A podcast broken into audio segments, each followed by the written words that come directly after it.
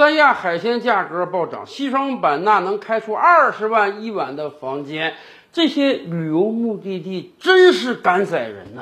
十二月以来，我国防疫政策出现了重大调整。经过一个月的时间，真的很多人都阳过阳康了。尤其是新春佳节马上就要到了，真的，身边很多朋友想搞一场说走就走的旅行。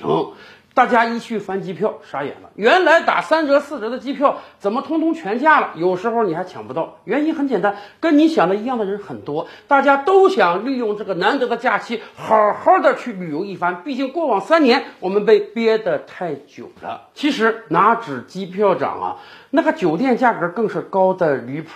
前些日子不就传出新闻吗？西双版纳有的一个房间卖二十万一晚。啊，三亚更狠，有一个总统套房卖十八万一晚，有一个家人连住了一个多月啊。当然了，今天在三亚普通酒店恐怕也得卖两三千一晚，像以往那样找到二三百的房间那是很难的。更关键的是，不光是酒店价格在涨，这个餐饮价格也很吓人啊。前两天就有博主爆出来啊，他们到海棠湾的一个餐饮店。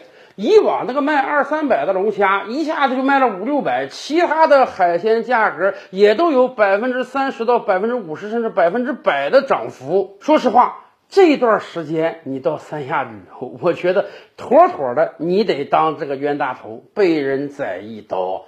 当然了，也有人说，毕竟三亚也好，西双版纳也好，这些旅游目的地沉寂了三年了，过往三年有多少人赔光了钱呀？可是你即便要复苏要赚钱，你也没有这么狠的吧？就像三亚有一个民宿老板就说：“哎呀，他一个月的时间就把过往三年赔的钱通通赚回来了。你是赚钱了，可是我们游客的这个旅游心情，他好得了吗？”未来几年，我国旅游业一定会大爆发。毕竟过去几年，太多的人想旅游而没旅游了。但是我们真的不希望这些游客通通变成待宰的羔羊。过去，二零一九年之前，实际上国内很多地方的旅游就有问题，什么低价团啊、强迫购物团啊，让我们感觉到在有些地方这个旅游品质、旅游体验实在太差。